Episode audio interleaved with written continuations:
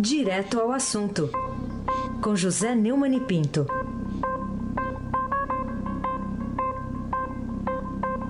Oi, Neumani, bom dia. Bom dia, Raíssen Abac. Bom dia, Gustavo Lopes, o Crisa. Bom dia, Afrânio Vanderlei Cruz. Oi, tem oi hoje, Afrânio, tem oi. Bom dia, Moacir Biasi. Bom dia, Emanuel Bonfim. Que hoje não está levando as crianças para a escola, porque hoje é o dia da criança, é o dia de Nossa Senhora Aparecida. É ou não é? É Bom dia, ouvinte da Rádio Eldorado FM 107.3, Aysen Abac.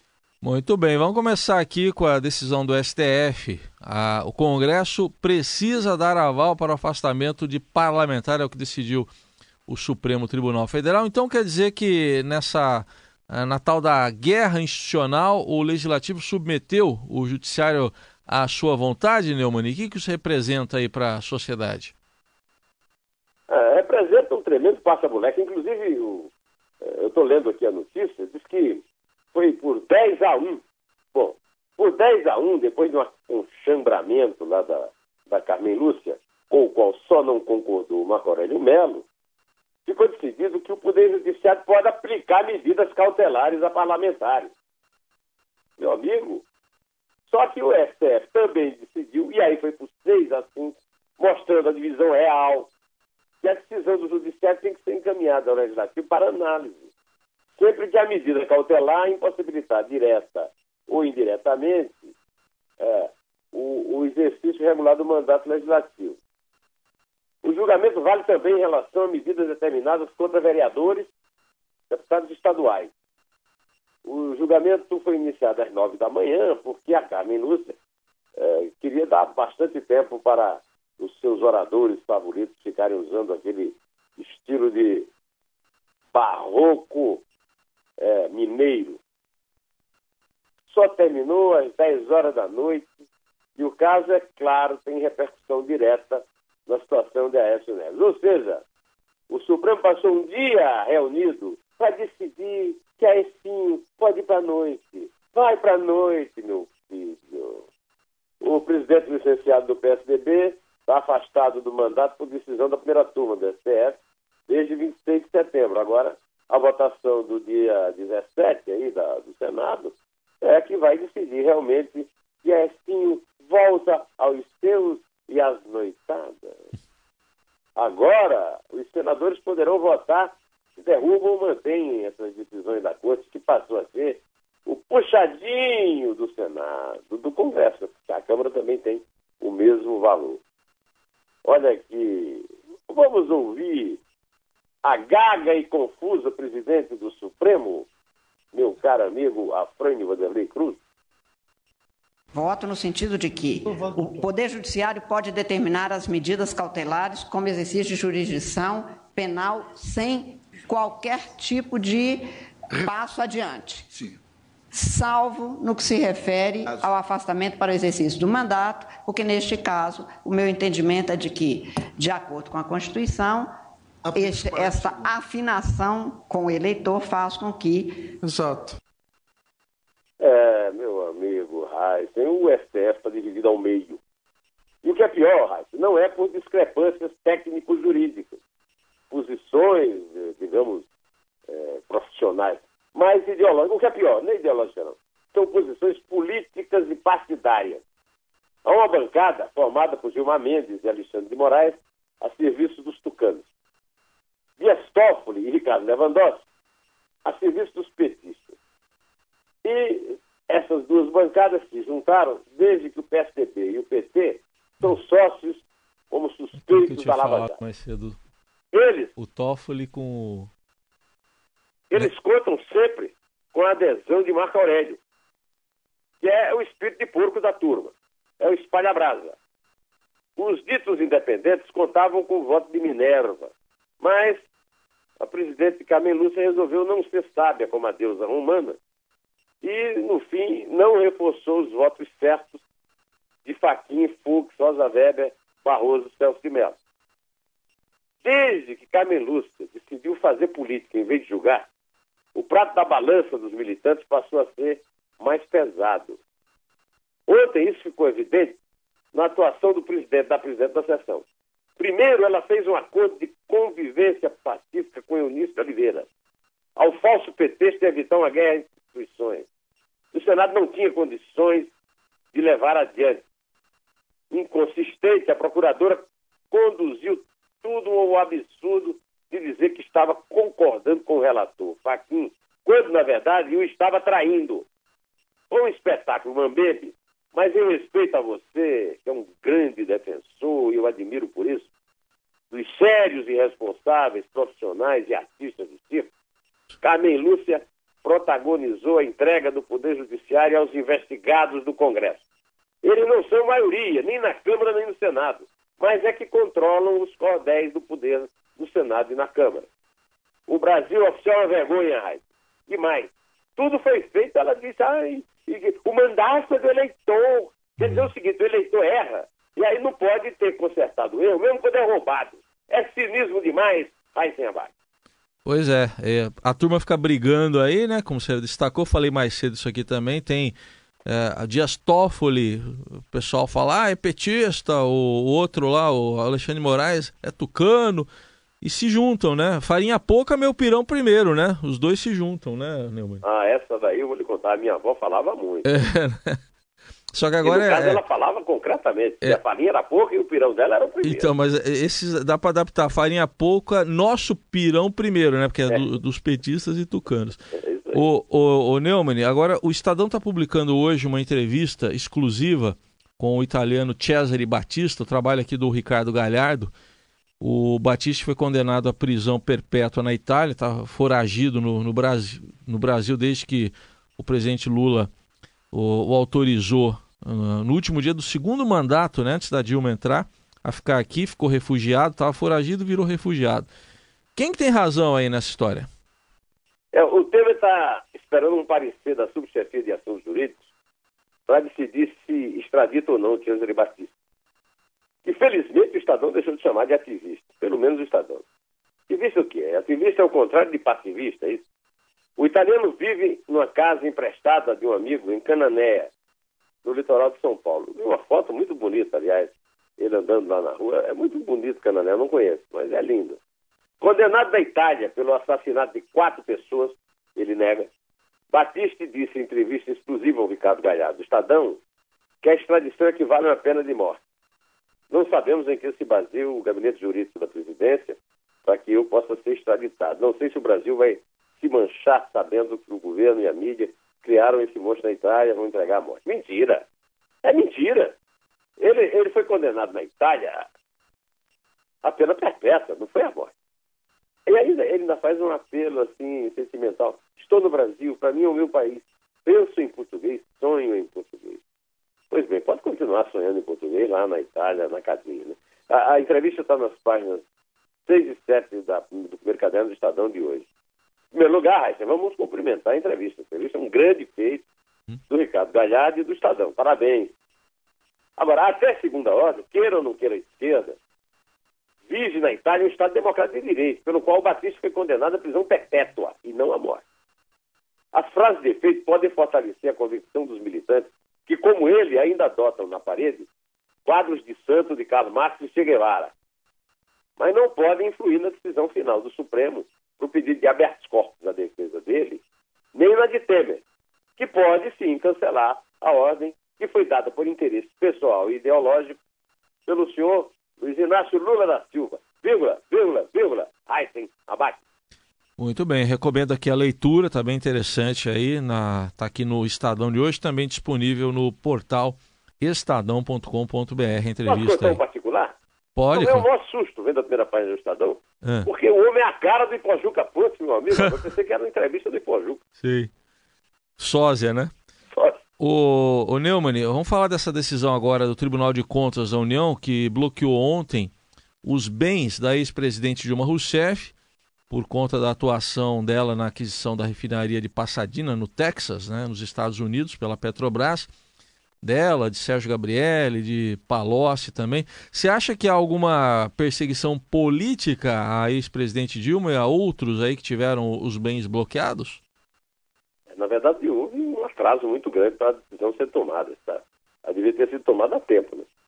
O, o, o, bloqueio tem validade de um ano e foi aprovado pelo plenário do tribunal. Essa informação, de que ela poderia ser punida com bloqueio de bens, foi dada em 31 de agosto, em primeira mão, pela coluna do Estadão, lá do, do Marcelo de Moraes e da Andresa Matai.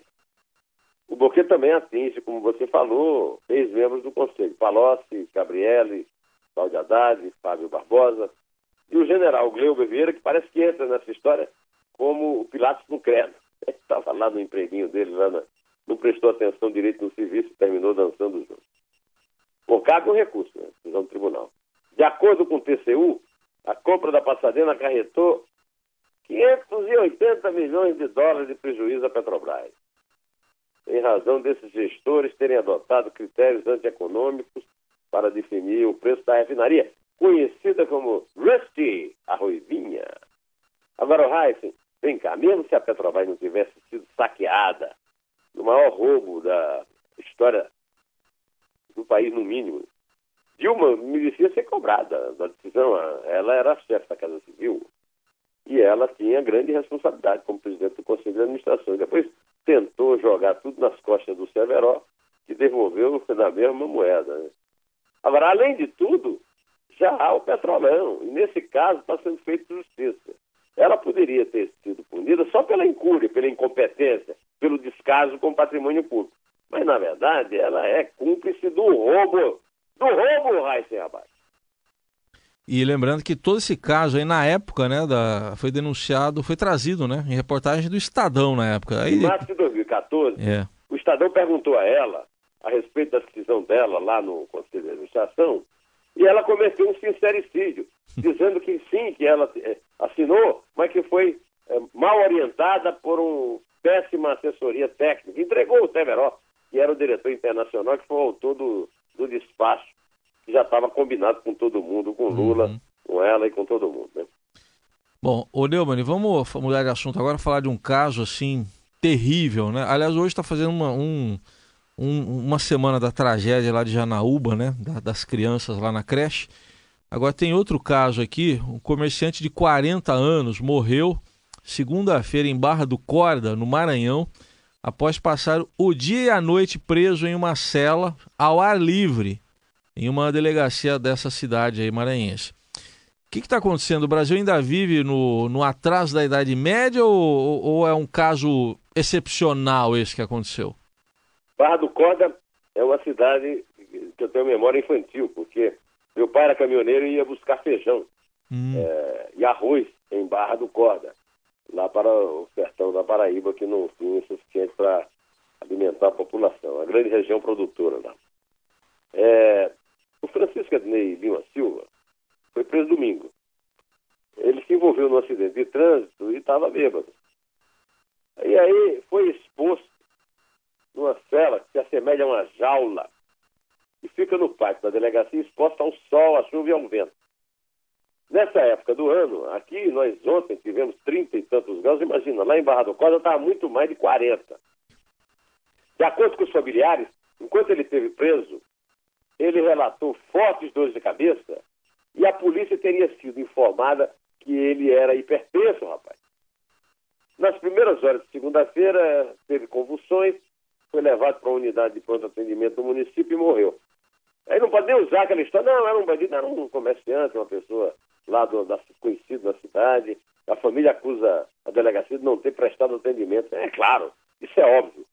O, é claro que o delegado Renilton Ferreira nega. Agora, nega baseado em que o homem morreu. O que, é que ele vai fazer? Vai ressuscitar? Ele teve o acompanhamento dos advogados que não relataram nenhum problema de saúde, segundo o delegado. Agora, advogado cura hipertensão? Não, né? Todo conhecimento de casos como este é perfeitamente compreensível. A dolorosa notícia que eu tive ontem lendo é, no meu celular e que sobe assustadoramente o número de jovens mortos pela violência nas capitais nordestinas. A população do interior do Nordeste está completamente abandonada pelo estróina e estúpido Estado Nacional. Trata-se, Heisen, abate, de uma vergonha sangrenta e fatal.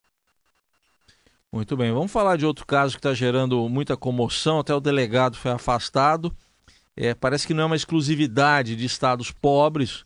É, em São Paulo, por exemplo, a revista policial A Casa do Filho do ex-presidente Lula. É, também é um episódio que pode se encaixar nisso aí, do, do de envergonhar o Estado brasileiro, Neumann? Claro que é, rapaz. A justiça determinou a devolução dos bens apreendidos pela polícia na casa de Marcos Cláudio Lula da Silva, filho de Lula. A operação de busca e apreensão no imóvel, o, o filho de Lula mora em Paulinha, no interior de São Paulo lá onde tem o sindicato lá dos petroleiros. É, foi autorizado após um trabalho de campana de policiais que investigavam uma denúncia anônima de tráfico de drogas e armas. Apesar disso, nada foi encontrado na casa dele relacionado a supostos crimes. A polícia apreendeu documentos e computadores e não encontrou nada relativo a crime. Por que, é que apreendeu documento e computador, hein, ô... É. Que história, parece um sequestro, parece uma invasão de domicílio, é o que é. Depois de um pedido feito pelo advogado de Marcos Cláudio, os objetos apreendidos foram devolvidos por não apresentarem nenhuma evidência criminosa. Né? A juíza responsável é a senhora chamada Maria Brandão Pistelli, da segunda vara judicial do Fórum de Paulínia, e atendeu uma medida cautelar do delegado Carlos Renato de Melo Ribeiro. Muito nome para pouca competência, né? Ele apontou dois endereços que estavam sendo utilizados para armazenamento de grande quantidade de drogas e armas. A operação policial foi desencadeada. E eu quero saber que porcaria de campana é essa? Que o cara não percebe chegada de droga, saída de droga, e invade a casa assim mesmo. Juiz irresponsável, delegado leviano, mas ela, ela ressalta, juíza, que o mandato foi expedido sem que ela soubesse o nome do morador. Seja qual for o morador, filho do Lula ou do Sebastião, não pode ser feita uma campanha tão estúpida. Cadê o secretário de segurança, Heisen? Quem é esse bosta desse secretário de segurança, rapaz? Não cuida dessas coisas tão elementares? Olha, eu vou falar o seguinte, a dona Carmen Lúcia, hein, hein, Dona Carmelúcia estava lá tão preocupada em libertar o Aecim. Ô, ô, você não acha que é o caso da Carmelúcia sair da presidência do Supremo e ser babado do, é, do como é que chama? Zumbi é. político, é assim, né? Sim. E até se, eh, ser enterrada politicamente, né? A biografia dela ser enterrada junto com ele, como, como faziam as mulheres e um junto com os faraós, né? A dona Carmelúcia é presidente do Conselho Nacional de Justiça. É, enquanto ela estava cuidando de garantir as noitadas de Aestim, ela podia estar tá mandando investigar essa juíza, rapaz. Que história mais estúpida. É um erro grosseiro, grotesco. Um cidadão livre não pode ser submetido no Estado de Direito. Ontem eu até fiz uma brincadeira, que da qual me arrependo, que eu disse no Estadão às 5, hum. que o líder do PT na Câmara de Deputados, o Carlos Aratini, ele está todo magoado, ofendido, porque o caso atingiu um familiar do seu ídolo, Lula. Sim foi correndo ao presidente da Câmara para pedir a votação urgente da lei de abuso de autoridade. E ele disse, ah, vai para a rua, chama o povo para pedir o, abuso de autoridade. Mas, na verdade, é o seguinte, o caso merece punições específicas, não genéricas. E não é o fato do filho ser do Lula, qualquer filho de qualquer um, como comerciante do Maranhão. Uhum. No Brasil, o cidadão parece que tem cada vez menos valor, a não ser que ele tenha ministro lá do Supremo, como tem Ué, sim. E parece que o Lula também tem. Então, será que não vai ter uma decisão semelhante para a prisão do Lula, eventualmente for decretada pelo, pelo juiz da primeira instância? Hum. Então, mas vamos em frente que nós temos é. mais de que tratar. Vai, vai, vai ter uma comoção, sim. E, é, e você vê que tem o foro privilegiado, né? E tem aqueles que são do os mortais comuns. O, o Neumann, para fechar aqui, a gente tem falado, você tem falado com frequência sobre a situação da Oi e o Estadão publicou ontem até que o governo avalia todos os cenários para a Oi. É, é, como é que é isso, todos os cenários? É assim que o caso deve ser tratado? Eu acho bom que o caso tenha deixado de ser um assunto exclusivo nosso aqui, né? Uhum. Só eu, você, o Almirante Nelson e agora o Afrânio que tratamos disso. Agora é o seguinte, o Estadão deu esse título, o Globo disse que o governo não descarta alongar a dívida da Oi, o valor econômico que o governo busca saída para evitar uma intervenção na Oi, a Folha de São Paulo que a proposta da Oi para a dívida não agrada o governo Temer e tudo mais. A conversão da dívida com a Anatel em investimento é um escândalo. É um escândalo comparável, Raiz, ao petrolão e ao, mensalão, a meu ver. Essa conversão deveria ser em ações para a União e não em investimentos para a Oi. O valor da empresa para conversão deveria ser zero. A empresa deve mais do que tem, então as ações não, poderia, não poderiam ter valor nenhum. As ações só têm valor nesse momento pela expectativa do líder do PMDB na Câmara, que eu lembro sempre que é filho do Wagner Rossi, que apresentou o Temer ao Joesley Batista, então Baleia, o cara chama Baleia, Baleia Rossi, conseguir desviar recursos da União para os acionistas a pretexto dos usuários e empregados. Nesta semana, as ações subiram e o serviço piorou. A Oi é a sete Brasil do Temer. Eu falei isso ontem e repito. Pelo que eu pude entender no noticiário, o plano de Temer é assim: ó. primeiro, salvar os acionistas. Segundo, salvar os credores. Terceiro, salvar os direitos da União contra a empresa. Quarto, salvar emprego dos funcionários. Quinto, salvar a prestação do serviço. A solução defendida é para salvar acionistas e credores às expensas da União. Os pretextos são serviço e emprego. O serviço e o emprego não estariam em risco se o governo não abrisse mão dos direitos da União para beneficiar os acionistas que levaram a empresa à falência.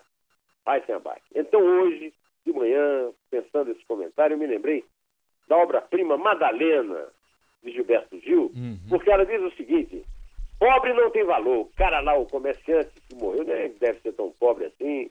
O filho do Lula, que não é pobre realmente, teve a casa. O, o fora do Estado brasileiro não tem salvação. Só os seus vassalos, como a Carmen Lúcia, que está preocupada com as noitadas de Aestinho. Ô, Afrânio, toca aí Madalena com Gilberto Gil, meu filho. Madalena chorava, sua mãe consolava, dizendo assim: Pobre não tem valor, pobre é sofredor.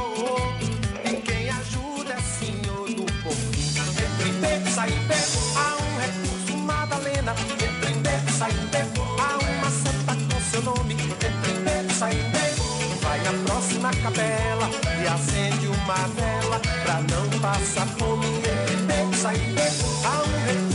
Eu me lembrei que hoje é dia de Nossa Senhora Aparecida, padroeira do Brasil. Isso. Segundo a matéria do Estadão, o Brasil está cada vez menos crente, mas assim, eu, é o seguinte, a crença é a última esperança dos pobres. Que o Estado brasileiro só quer saber daqueles que roubam para ficar dentro dele. É isso aí. Ah, é assim não precisa apelar para santo, mas nós precisamos, Rafael Não tem jeito, né? Não tem jeito. Muita devoção aí. E que Nossa Senhora nos proteja aí. Falamos Amém, de... E falamos Vamos de contar. Maria com José, né? É isso aí. Falamos, falamos de Maria com o José Neumann e Pinto. É, vamos para a contagem? Vamos contar. Você quer de que número? Número 3, número 3. É 3? Os 3 três do... do Brasil contra. Ah, ainda? Pensei que eram os 3 do Corinthians ontem. Eu não esqueço ah. os 3 do Corinthians. Eu não esqueço a cara de trazer o gordo da senhora Michele Bachelet deixando o estádio, o seu estádio lá, que segundo o Fernandinho Vieira de Mello, pela primeira vez teve um mandante campeão do mundo no jogo. Né? Sei, é, ele, ele, ele gosta dessas coisas, né? É. Ele, ele adora essas coisas, o Fernandinho. A gente manda um abraço para ele também. É isso aí. Vamos lá, é três. É dois. É um. Em pé. pobre é sofredor. E quem ajuda é senhor do bom fim. Entre bem, sai bem, há um recurso Madalena. Entre bem, sai bem, há uma santa com seu nome. Entre bem, sai bem, vai na próxima capela e acende uma vela pra não passar fome. Entre bem, sai